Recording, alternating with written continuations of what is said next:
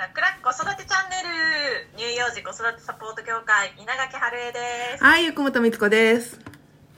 さあ今日のテーマはもう2021年始まったということで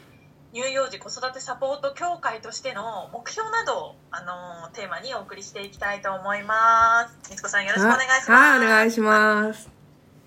えー今日2021年の1月11日で新年初めての収録になるんですよね。で、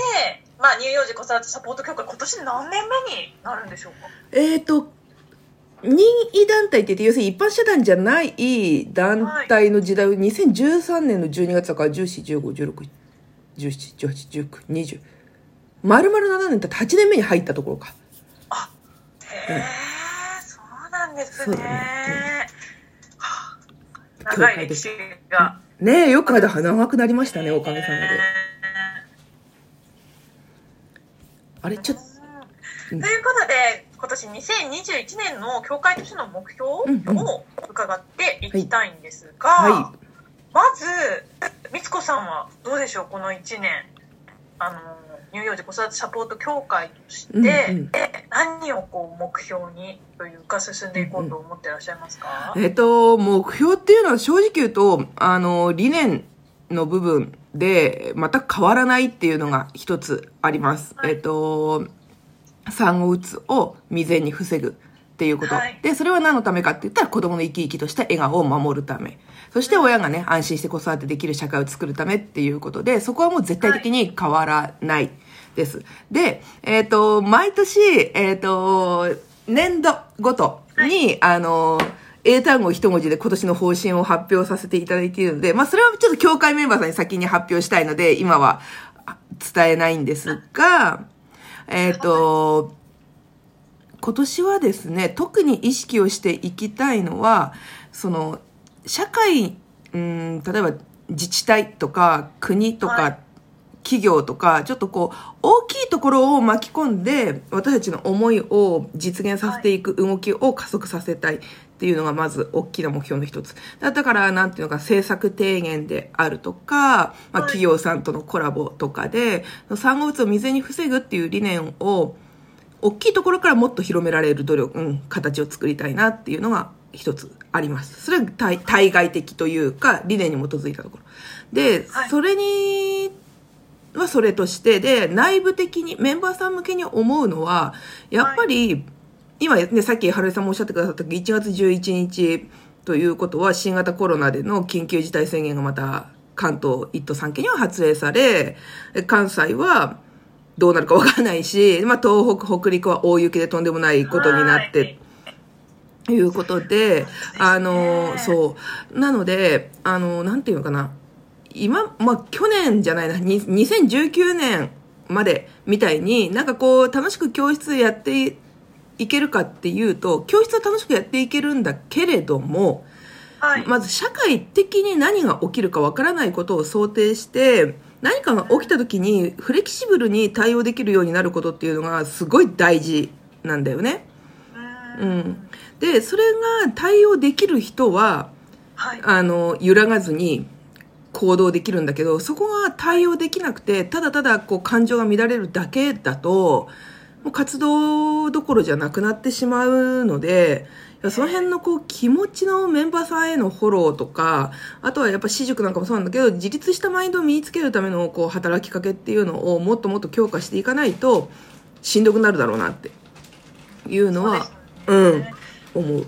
だから、また私たちのようなそういうあの、まあ、講師うんが心が揺らいでしまうと、うん教室に来てくれるうん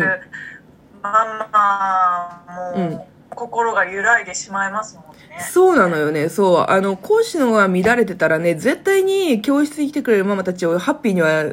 うん、したい。まあ、なんていうのかな、別にママたちが私たちがいるからハッピーになるわけじゃないかもしれないけど、でもやっぱりね、そのパワーは全然少なくなってしまう。うん。だから、どれだけ思いがあっても、感情が乱れてる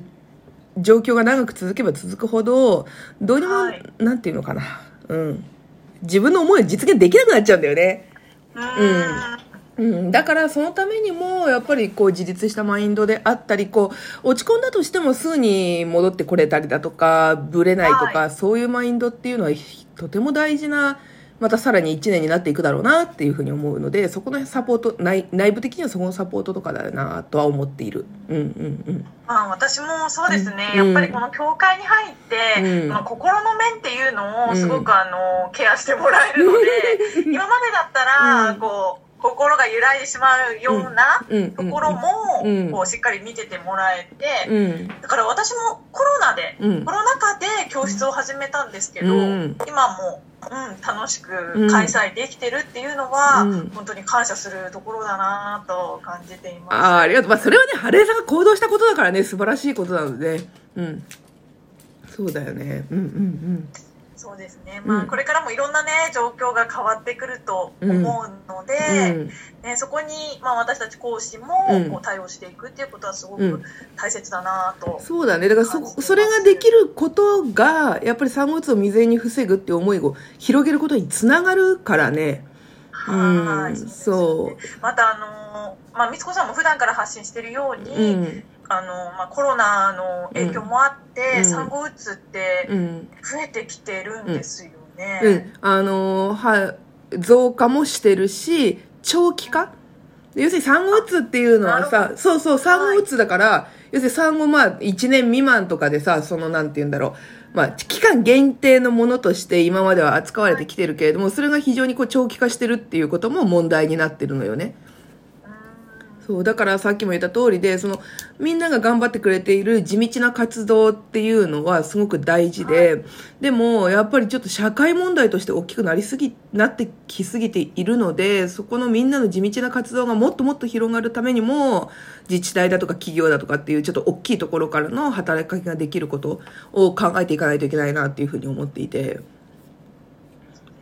うん。まあ、そのために私もあの、いろいろ貢献できるように、うん。うん頑張っていきたいなと、あはい思っています。ちなみにに、みつこさんは、うん。あの個人的なこの2021年の目標っていうのはあるんでしょうか、お仕事とはちょっとこう例えばこう関係なくてもいいんですけど、あ、プライちなみにですね、ベうん、何何？私はあの、5キロは痩せてるそれね、私も、うん、結構大きいんですけど目標としては。確かに私もそれある。はいあ、私それもあるから、今、今、バランスボールで座ってる。ほらほら揺れれるよ。ちょっとみつこさんゆらゆらしてるなと思ったんですけど。バランスボール。あの、ちょっとこ、子供の、あの、あれなんていうか、ちょっとバレエのトレーニングの関係もあって、75センチっていう大きいのを買ったのよ。うんうん。なるほど。そう、はいでもそしたら、今まで私55しかうちになかったんだけど、何の話だって、ここがあの バランスボールね、55センチしかなかったんだけど、やっぱそれだとちょっとちっちゃくて、こういう感じになっちゃうからしんどくって、75いいわ。はい。仕事できる、これで。そうなんですね。え、うちも、あの、この間、みつこさんに、こう、おうち遊びでバランスボールいいよっていうふうに話を伺ったので、うんうんまあ子供のね、おうち遊びにいいって言われて、うん購入したんですけど、あれ、サイズ何なのかな？うちも75なのかな？結構大きい、大人用のなので、あ、そうなんだ。いや、あれね、バランスボール、本当に、バランスボール談義。あの、10, そうなんですねなんか、センチごとにバランスボール話になっちゃった。うん、10センチごとにあって、で、だから、はいあの、他のメンバーさんがプレチャイルドマッサージ教室で使ってるのは30とか35とかなんだよね。はい。で、3、4歳になってくると40とか45とかが、まあいいサイズになってきて、まあそれ以上だと55とかで、まあでも、うん、大きさによって使い方がいろいろ変わってくるから、まあ何でもいいんだよ、楽しければ子供なんか。なんかそのバランスボールに乗ってるっていうのをこう見ると、もうすごいゆらゆらゆらゆら じゃあ、ハレさん、一緒に痩せよう。いいですね。うん私もちょっと、いや、なんか次、回の収録の時はもうできます。あ、そうしましょう、そうしこちらにあって今、はい、ちょうどあの、息子たちが遊んでるところなので、じゃあもうこれからラジオ収録は必ずバランスボールで。いいですね。皆さんもぜひね、あの、いいいいですね、これ。うんいやいいよテレビ見ながらとか、うんもそうう仕事しながらっていう。うん。いいのよ、いいのはいよ。うん。ということで。ななんかなんか結局よくわかんない2021年の教会としての目標を伺ってたのに最後はなんかバランスボールで締めちゃって いや、多分大丈夫。前半ちゃんと理念に関してのね、ことちゃんとお話ししてるから大丈夫だと思う。オチが面白い。あ、春江さんが今日ちょっと固まり気味だな。じゃあ、ということで、ちょっと一回、春江さん固まってしまったので、あ、じゃあ、あのうん皆様あの、あはい、はいうんあのあ2021年も改めまして乳幼児子育てサポート協会をねどうぞよろしくお願いいたします。ということであの今日も楽々子育てチャンネルお付き合いくださいましてありがとうございました。お話を聞いてよかったと思った方はぜひいいねボタンを押してください。ママたちからのご感想そして疑問質問もお待ちしております。みつこさんはねまだあのゆらゆら揺れてます質問はあの楽々子育てチャンネルの質問ボタンから書き込んでください次回もお楽しみにはーい。稲垣春江とはい、ゆこもとみつこでした。はい、またねー。